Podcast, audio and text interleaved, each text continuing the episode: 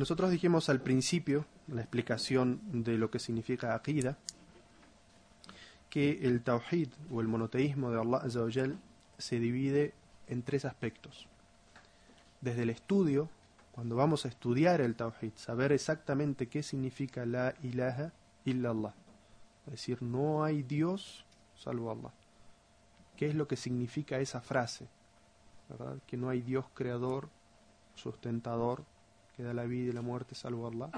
Que nada ni nadie merece ser adorado sino Allah. Que nadie merece acto de devoción sino Allah. Y que Él es el único que tiene actos, atributos y nombres que le son únicos y no pueden ser asignados a nadie más. Eso es todo lo que significa la palabra la ilaha illallah. Eso implica que para su estudio, comprender el tawhid, los sabios lo han separado en tres. Lo que se llama el tawhid rububía o el monoteísmo del señorío, el tawhid al-ibada o tawhid al-uluhía, que es el monoteísmo en los actos de adoración, y el último de estos eh, de estas clases es el tawhid al-asma o al-sifat o el monoteísmo en los nombres, los atributos y las acciones de Allah Como dijimos, esto no, no significa que haya una, una trinidad en el Tawhid, sino de que para su estudio y su comprensión correcta, cuando hablamos del Tawhid, este Tawhid se puede clasificar en alguna de estos tres grupos. Y ayudan al musulmán a entender mejor su Tawhid, su monoteísmo, todo lo que implica Tawhid y por lo tanto si no es eh, compatible con este con el tawhid en alguno de estos campos implicaría kufur o shirk es decir incredulidad o eh, idolatría porque estaría contraviniendo alguno de estos principios del tawhid como vemos el tawhid es el, tema central del islam el profeta sallallahu alaihi wasallam cuando comenzó su da'wah en la Meca durante ¿Cuántos años? ¿Cuántos años permaneció el profeta Sallallahu en la Meca? Trece años. ¿Y cuántos en Medina? Diez años, casi, once años. Los trece primeros años de la dawa del profeta sallallahu alaihi wasallam era al tawhid. Todos los otros pilares del Islam que nosotros conocemos, eh, a excepción de la oración con sus tiempos y su número, que fueron a partir del año décimo del, comienzo del mensaje del profeta sallallahu alaihi wasallam, no existían.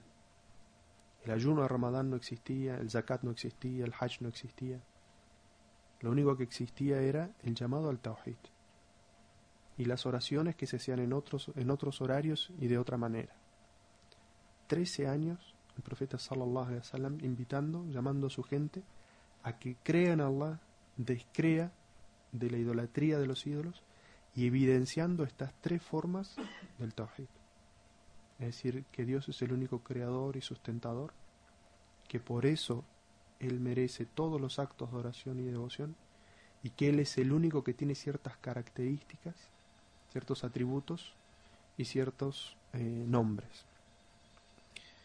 Increíblemente cuando uno analiza, y, en, idioma español también eso puede percibirse, cuando uno analiza la literatura islámica existente, uno ve que lo escrito sobre el tema del Tawhid, a pesar de que es algo tan central, es muy poco. Los autores escriben sobre fiqh, sobre historia, sobre hadith, sobre... Y lo que uno encuentra, a pesar de que es tan importante, es muy poco a pesar de que es la piedra fundamental del Islam, lo que hace que el musulmán sea un musulmán en su tawhid correcto, que pueda tener esa fe mínima obligatoria por la cual se salva del infierno y entra al paraíso, está en la fe en el tawhid. Y a pesar de eso, los escritos sobre el tawhid, la atención que se le da al tawhid es muy poca. ¿Cuántas jutbas escuchan ustedes sobre temas de tawhid? ¿Y cuántas jutbas escuchan ustedes sobre cualquier otro tema? En las noches de Ramadán que hay clases, ¿cuántas clases escuchan sobre Tawhid y cuántas clases escuchan sobre otros temas? Generalmente uno está mucho más preocupado en el vinagre, la carne, el color del hijabi que en temas de Tawhid. que si se puede usar el pantalón largo, que si tiene que cubrir el tobillo o no, que si son todos temas islámicos. Pero los temas del tawhid, lamentablemente en nuestra comunidad, están en un plano secundario. A pesar de que tienen la importancia más grande. Lo que nos hace musulmanes o no, o nos hace musulmanes con una, con una fe eh, enferma por el hecho de tener actos de idolatría que pueden ser ocultos, o de incredulidad que pueden ser ocultos, es a lo que menos se le dedica estudio. Por eso es que, eh, digamos que decidí hacer este, este seminario sobre este tema. Algunas, como ustedes vieron, la definición de algunas palabras son muy importantes, muchos conceptos que se sacan sobre eso. Y el tiempo no nos permite poder estudiar los tres campos del Tawhid en, en, la, profundidad que, que, todos ustedes se merecen, porque el, ABC de lo que significa estos tres eh, tipos de Tawhid yo creo que ustedes lo conocen. Sin embargo, eh, la oportunidad de tenerlos todos aquí reunidos y, haber venido de tan lejos amerita que estudiemos un poco más en profundidad muchos temas que son muy sensibles sobre estos temas del Tawhid. Y como no podemos sobre los tres, eh, inshallah vamos a hablar sobre el último de ellos, eh, que es el Tawhid de las wa Sifat, que es eh, la creencia de los musulmanes sobre la unicidad de Allah referente a sus nombres eh, atributos y acciones. Los nombres y los atributos de Allah están mencionados en el Sagrado Corán. Nosotros vamos a empezar, inshallah, a mencionar eh, la primera parte que son los nombres de Allah. Vamos a separarlo en dos, vamos a comenzar con los nombres y los asuntos que estén relacionados con los nombres de Allah. Allah Azza dice en el Sagrado Corán, Allahu la ilaha illahu lahul asma al husna. Allah no hay más divinidad que Él, o nadie merece ser adorado sino Él. A Él pertenecen los nombres más sublimes. Es decir, Allah describe, se describe a sí mismo en el Sagrado Corán y dice que los nombres o las descripciones más sublimes pertenecen a Allah. Es decir, que Él tiene algo que pertenece a Él que se llaman nombres. Y nombres de él en el Sagrado Corán se mencionan muchos. Y nuestra creencia con respecto a los nombres de Allah es que los nombres tienen una sola fuente y es aquellos que están mencionados en el Sagrado Corán y en la sunna del profeta Muhammad sallallahu alaihi wasallam auténtica. Es decir, que no puede definirse Allah azawajal por nombre ni por atributo, excepto que eso se encuentre mencionado en el Sagrado Corán o en la sunna del profeta Muhammad sallallahu alaihi wasallam.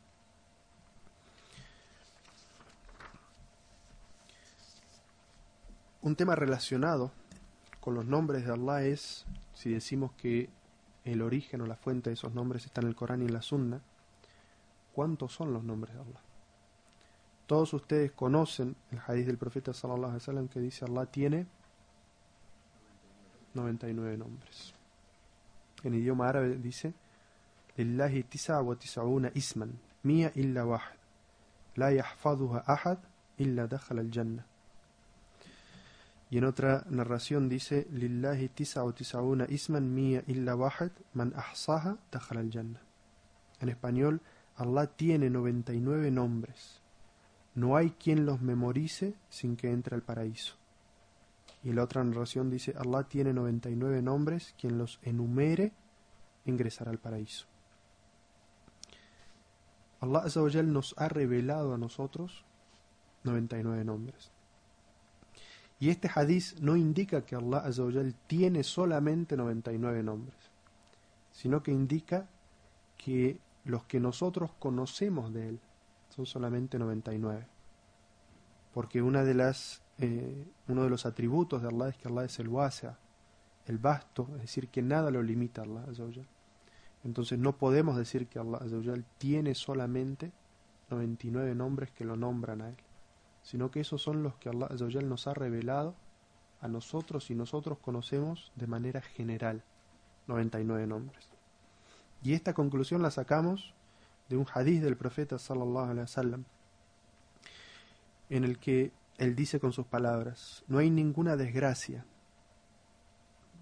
que cuando le suceda a un siervo este y éste diga, oh Allah, soy tu siervo, hijo de tu siervo y tu sierva, mi destino está en tu mano, tu designio está siempre sobre mí, y lo que decretes para mí siempre será justo.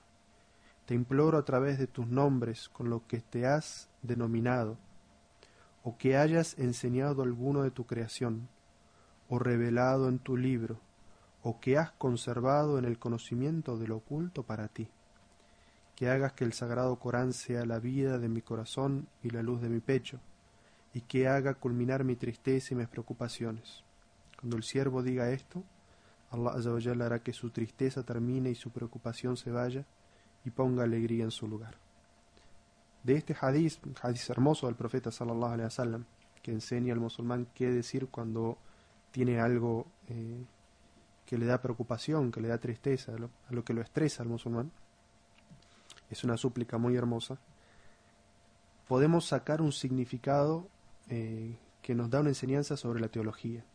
Y es que nosotros podemos utilizar los nombres de Allah para buscar la intercesión ante Él. Es decir, podemos pedir a Allah a través de sus nombres. Y por eso el profeta sallallahu alaihi enseñaba en las súplicas a utilizar los nombres relativos a lo que uno está pidiendo en el momento de la súplica. Es decir, si uno está pidiendo perdón, está arrepentido de algo, no es bueno en ese momento levantar las manos al cielo y decir, oh Allah, tú que eres rápido en ajustar cuentas eres el castigador, perdóname.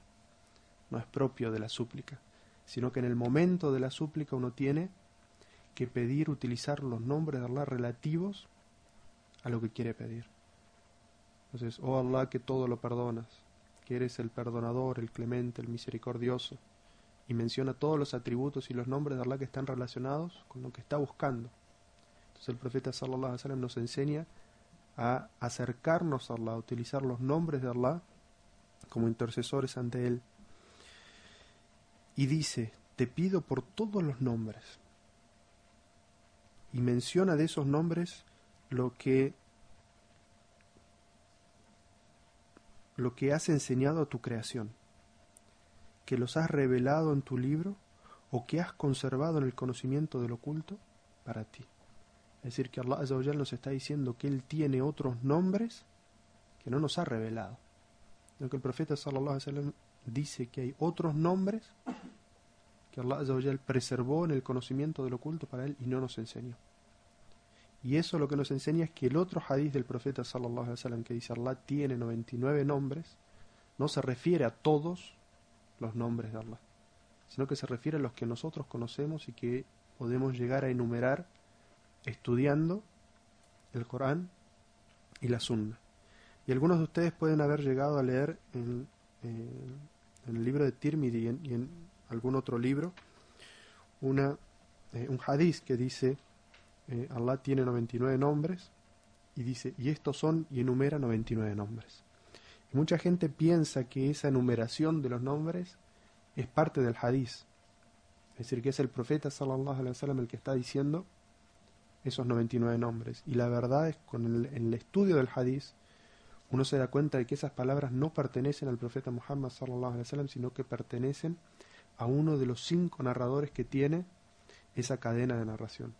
No son del Sahabi, no son del Tabe y se considera que puede ser alguno de los últimos dos este, en registrar el hadith porque el mismo Tirmidhi no son palabras de él. Entonces, esas, esa enumeración no corresponde al profeta sallallahu alaihi wasallam. Es decir, que es un, acto de, se llama ijtihad o, o, esfuerzo intelectual de uno de los narradores en citar los nombres que según su investigación, leyendo el Corán y la sunna del profeta Muhammad sallallahu alaihi wasallam, esos son los 99 nombres. Es decir, por la palabra del profeta sallallahu alaihi wasallam nosotros creemos, es parte de nuestra creencia que Allah tiene 99 nombres. Ahora, ¿cuáles son? Eso es campo de investigación, porque el profeta sallallahu alaihi wasallam no los delimitó y en el Sagrado Corán tampoco están enumerados en su totalidad. Si decimos que esos 99 nombres tienen una sola fuente, que es el Corán y la Sunna, es decir, la revelación. nadie puede venir a través de un eh, razonamiento a decirnos un nombre nuevo de Allah que no esté en el Corán y en la Sunna. Nosotros mencionamos dos narraciones del hadiz y vimos que en la narración del hadiz se utilizan dos palabras distintas. En la primera dice eh, la yahfaduha ahad, es decir, quien las memorice, y en la segunda narración del profeta sallallahu dice man ahsaha, dice quien las enumere. Y la recompensa que el profeta sallallahu alaihi wasallam promete es una, una recompensa digna de ser tenida en cuenta, dice dajal al jannah. Es algo, es una de las obras por las cuales el musulmán puede ganarse el paraíso. Entonces vamos a, hablar un poco sobre qué es lo que significa esas dos palabras, man ahsaha o ahad, es decir, em, memorizar y enumerar los nombres de Allah, qué es lo que significa. Hay un, un imán que se llama el Khattabi, que dijo que la interpretación de esas dos palabras pueden ser tres conceptos. La primera, memorizarlos y repetirlos. Es decir, el hecho de, mencionar repetidamente los nombres de Allah. Es decir, conocer los 99 nombres de Allah, memorizarlos y decirlos de la misma manera que uno dice un dhikr o que uno dice eh, la recitación del Sagrado Corán. Que ese hecho es lo que el profeta sallallahu alaihi wasallam está diciendo, quien los memorice, es decir, quien los tenga en su memoria y los repita, puede ganarse el paraíso.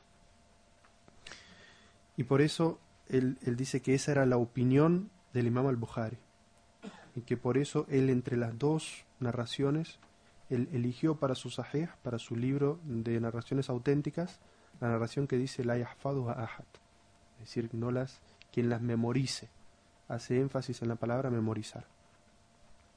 La segunda opción es que significa eh, la aplicación, llevar consigo, consigo la aplicación, es decir, utilizar quien utilice todos los nombres de Allah en sus súplicas y en sus recuerdos, entrará al paraíso.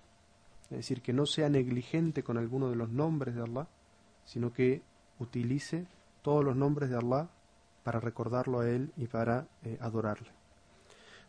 La tercera opción, el, tercer significado, es eh, la comprensión de sus significados. Es decir, que la persona no solamente conozca esos 99 nombres, sino que ahonde en sus significados. ¿Qué es lo que significa cada uno de esos nombres? ¿Cuál es la implicancia que cada uno de esos nombres tiene? Entonces, según esta visión, quien conozca los 99 nombres de Allah y sepa qué es lo que significa en Allah cada uno de esos nombres, cuál es la implicancia que tiene, entonces esa persona será merecedora de ingresar al paraíso.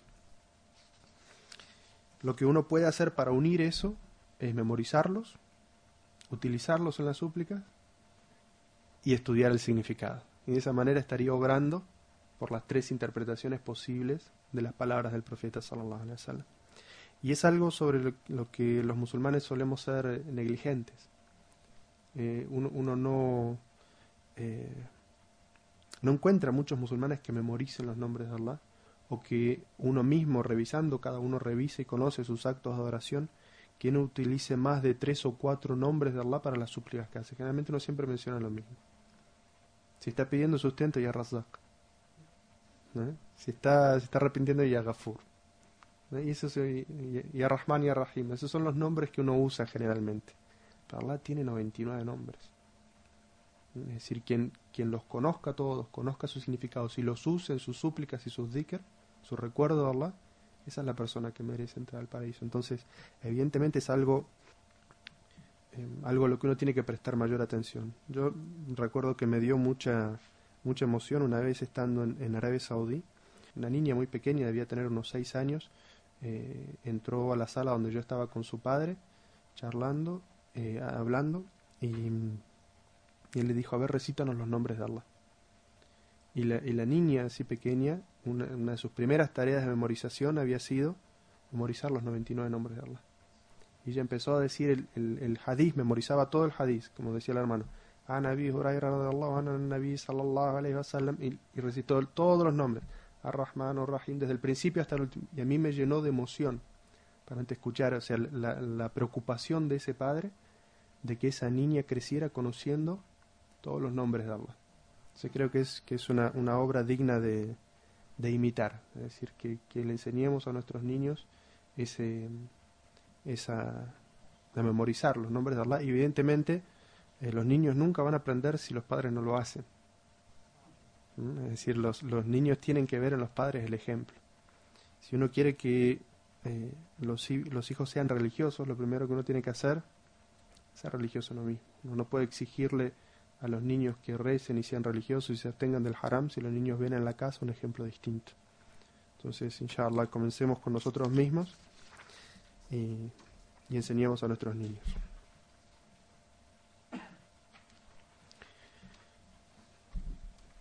Comenzamos con los nombres de Allah. Vamos a pasar ahora a los atributos de Allah. Hay una regla muy interesante relacionada con los nombres y los atributos de Allah y es que de cada nombre de Allah podemos extraer un atributo, pero no de todo atributo podemos extraer de Allah un nombre. Es una regla y es muy importante. Es decir, cada nombre implica que Allah tiene un atributo. Pero Allah tiene muchos atributos que no significan necesariamente que Él tenga ese nombre. Ya van a ver porque hay muchos muchos eh, atributos de Allah que son que se llaman asifat al fealía o las o los atributos de acciones que Allah hace. Y de esos atributos no siempre se sacan nombres. Lo primero que vamos a hablar es hasta dónde puede la mente humana comprender los atributos de Allah. Allah se ha descrito a sí mismo en el Sagrado Corán y se ha descrito a través de la sunna del profeta Muhammad sallallahu alaihi wasallam. Pero hasta dónde nosotros podemos comprender esos nombres y esos atributos. Hay atributos de Allah que la palabra que se utiliza para describir a Allah es una palabra que también podría utilizarse para describir a un ser creado. Pero nosotros podemos comprender la realidad de ese atributo en el ser creado, mas nunca podríamos entender la realidad de ese atributo en Allah.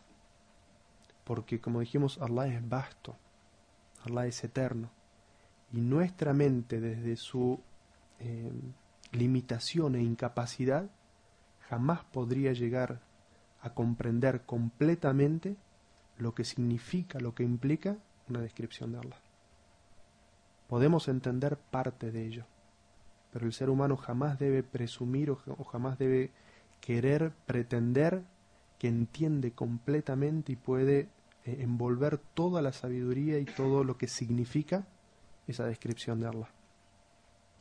Hay algunos de los atributos y los nombres de Allah, que son la mayoría, a los cuales solamente podemos llegar a conocer porque Allah se ha descrito así en el Corán y en la Sunna. Y hay otro tipo de atributos los cuales nosotros podemos llegar a concluir que Dios tiene esos atributos a través de esta maravillosa herramienta que Allah nos ha regalado que es el intelecto. Es decir, el ser humano puede llegar a la conclusión de que Allah es creador, de que Allah existe, de que Allah tiene eh, una esencia, un ser. Pero el ser humano, por más que use su intelecto, no podría llegar a concluir sus nombres, que él se llama el clemente, o que él se llama el misericordioso, o que él se llama el perdonador.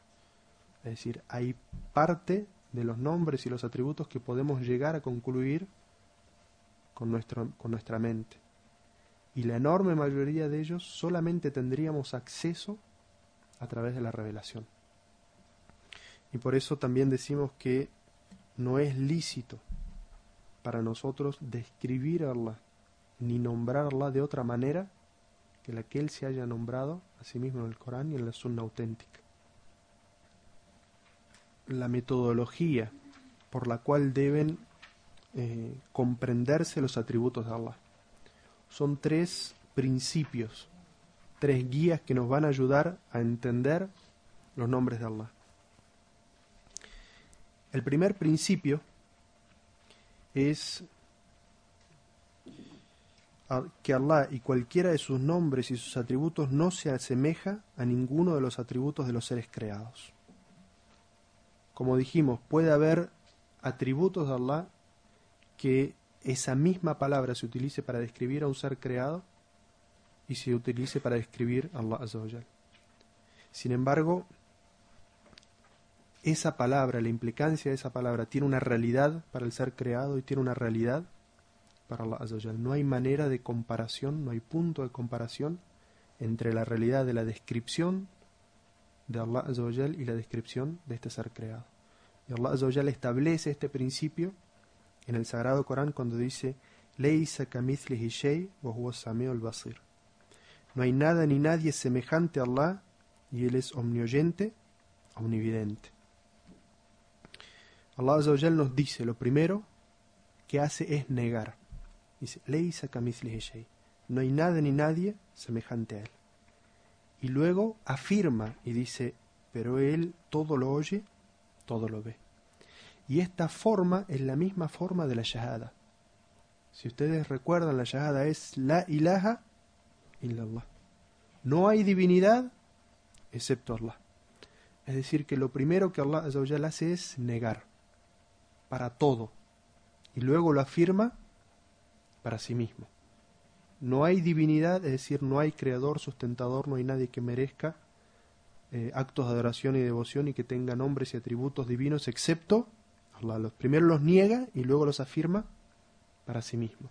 Y en esta ley ya lo mismo, y dice, nada ni nadie es, es semejante a Allah. Sin embargo, Allah todo lo oye y todo lo ve. Es decir, que estos dos atributos son únicos de Allah. No existe creación que, que lo vea todo, que lo conozca todo, que lo escuche todo, excepto Allah. Y en otra ley que todos ustedes inshallah memoricen dice walam yakun lahu kufuan ahad. Dice no hay nadie ni nadie que se asemeje a él. Es decir que Allah el primer principio que establece respecto a su descripción, sus nombres y sus atributos es que no hay nada similar a él. Entonces, lo que significa este principio, que cada vez que mencionemos un nombre o un atributo de Allah, no debemos siquiera pensar en la comparación. Ese atributo es acorde a la divinidad de Allah y no puede ser comparado. Es decir, lo describe a Él. De la misma manera que hay palabras que describen a seres creados y en cada ser creado tiene una realidad distinta, cuando utilizamos esa palabra para describir al Creador tiene una realidad acorde a su divinidad. Entonces podemos decir la mano. La mano del el ser humano tiene una realidad. La mano del mono tiene otra realidad. Y, los, y hay cantidad de animales que tienen mano y en cada uno de ellos tiene una realidad completamente distinta.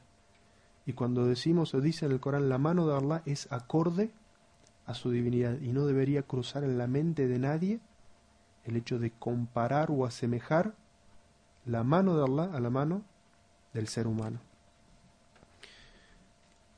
El segundo principio implica creer en Allah como Él se ha descrito a sí mismo, porque nadie puede describirlo mejor que él mismo. Allah Azza wa dice en el Sagrado Corán: Qul a antum a'lamu amillah. ¿Acaso vosotros sabéis más que Allah? Este principio incluye creer en las descripciones que realizó el profeta Muhammad sallallahu alaihi wasallam, porque como dice Allah Azza wa en el Sagrado Corán: "Wala yantiqu anil hawa in huwa illa wahyun yuha". El profeta sallallahu alaihi wasallam las palabras que salen de su boca no son em, su pasión, no son lo que él lo que él quiera decir, sino que son parte de la revelación. Entonces, las descripciones de Allah Azzawajal solamente tienen una fuente que es la revelación en cualquiera de sus dos manifestaciones, el Corán y la Sunna. Entonces siempre que vayamos a describir a Allah Azzawajal de una manera tenemos que estar seguros que esa descripción está en el Corán y la sunna, porque no corresponde a la teología, a la creencia, a la fe de ningún musulmán describir a Allah con una palabra con la cual no se ha descrito él mismo. Y eso es algo que o sea, ahora lo podemos ver, eh, es muy normal ahora que, que la gente describa a Dios como la energía, ¿verdad? Dice la energía. O dicen la madre naturaleza también para describir. Son descripciones que Allah no ha hecho de sí mismo. Y por lo tanto, para el musulmán no es lícito describir a Allah de esa manera. Es decir, cada, no, cada vez que nosotros vayamos a hablar sobre Allah dándole un nombre o dándole un atributo, tiene que ser un nombre, un atributo que Él se haya dado a sí mismo en alguna de estas dos fuentes que son Corán y Sunna. El tercer principio es no pretender comprender la verdadera naturaleza de los atributos divinos, puesto que dicha afirmación es imposible para nuestra mente. Allah Azawajal dice en el Sagrado Corán: Ya'lamu ma bayna aydihim wa ma khalfahum, wa la yuhituna bihi ilma. Dice Allah conoce bien el pasado y el futuro, y los hombres nunca podrán alcanzar este conocimiento. Es decir, que es imposible para la mente del ser humano alcanzar la comprensión de la realidad de los atributos del Creador de los cielos y de la tierra. Allah Azawajal tiene el conocimiento de todas las cosas, pero nuestra mente no puede comprender la realidad de los atributos de Allah. Puede entender manifestaciones, pero no puede entender la realidad completa. Porque pretender comprender la realidad completa de los nombres o los atributos de Allah significaría que nosotros, en árabe se dice yuhituna ilman bihi, es decir, que nuestro conocimiento lo envuelve a él completamente, y eso sería imposible. Primero por la limitación de nuestra mente. Y segundo, porque Allah es el vasto, el que nada puede envolverlo a él, el que nada puede conocerlo completamente a él, sino que él conoce todas las cosas. Y si alguien conociera la realidad de todas las cosas, evidentemente ese es un atributo de la divinidad, no un atributo de la creación. Y por lo tanto, quien arrogantemente dijera que conoce la realidad de los nombres y los atributos de Allah, estaría dándose a sí mismo un atributo que solamente corresponde a la divinidad. Esos son tres principios, tres guías que el musulmán siempre tiene que tener cuando menciona a Allah, cuando menciona sus nombres y sus atributos. Y vamos a hablar ahora sobre algunos desvíos que se dieron en, algunos individuos o en algunas ideologías por fallar en algunos de estos tres principios. El primero es la desviación de los idólatras, que es que ellos utilizaron nombres o atributos de Allah y se los dieron a sus ídolos. Es decir, nosotros mencionamos ayer que uno de los desvíos que tienen los cristianos es que ellos saben que el Dios Padre, como ellos le llaman, es el creador y el sustentador. Y sin embargo, siempre que van a hacer un acto de adoración o de devoción, de pedir o de tener anhelo o esperanza, siempre lo depositan en Jesús. Entonces están depositando en un ser creado un atributo que solamente Dios tiene, algo que solamente Dios merece.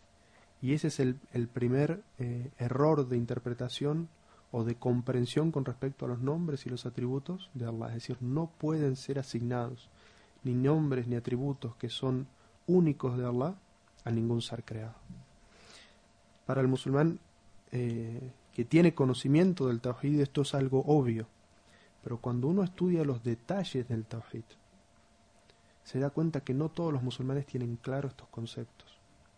Y que muchos musulmanes en vez de pedir directamente a Allah, utilizan intermediarios. O esperan de otro que Allah Azawajal que les conceda algo que solamente Allah Azawajal puede conceder. O consideran intermediaciones sobre las que Allah Azawajal no ha concedido ningún atributo, ningún conocimiento. Entonces, por eso es que es muy importante para el musulmán estudiar todos estos asuntos del tawhid y del shirk de los que hablamos ayer del shirk menor, porque uno podría estar cayendo en esta mala comprensión de lo que significa el, tawhid de los nombres y los atributos de Allah al esperar de un ser creado algo que solamente Allah podría conceder. El segundo desvío es el desvío del antropomorfismo. Y el antropomorfismo es, por definición, atribuir a la, a la divinidad atributos que son eh, de la creación o al revés a la creación atributos que son eh, de la divinidad. Allah dice en la ley que mencionamos anteriormente, Leisa basir. Dice, no hay nada ni nadie semejante a Allah y Él es omnioyente, omnividente. Él ve y oye. Y existen otras narraciones en el, en el hadices del profeta Muhammad sallallahu alaihi wasallam o en la sunna del profeta Muhammad sallallahu alaihi wasallam que se utilizan palabras las cuales se usan para describir a seres creados a la vez que se utilizan para describir a Allah. Y aquellas personas que creen que cuando están describiendo que cuando están describiendo a Allah la descripción, es decir, la realidad de ese nombre o de ese atributo es igual, idéntico al de un, al de un ser creado, está cayendo en esta desviación. Es decir, una persona que se imagina que cuando Allah dice en el Sagrado Corán que Allah creó a Adán con sus manos, piensa que Allah tiene manos como esta, es decir, la mano de Allah es de carne y hueso y tiene venas y transpira y tiene uñas y tres falanges y cinco dedos, es decir, las manos de Allah son como el, como el, pecado en el que han caído muchos de los cristianos que dicen que el ser humano está creado de imagen y semejanza de Dios y ellos representan a Dios en la imagen de un ser humano. Esa es una de estas, es, es consecuencia de este desvío de caer en el antropomorfismo, es decir, de pensar que la realidad del atributo divino es similar a la realidad del atributo de la misma palabra que se utiliza para describir al, ser eh, creado. Y por eso el corazón del creyente siempre tiene que estar puro de esto. Y es, es ese principio de que la realidad de los nombres y los atributos de Allah son acordes a su divinidad. Entonces Allah se describe a Él como Él mejor se conoce a sí mismo. Sin embargo, la realidad de sus nombres y sus atributos es acorde a su divinidad.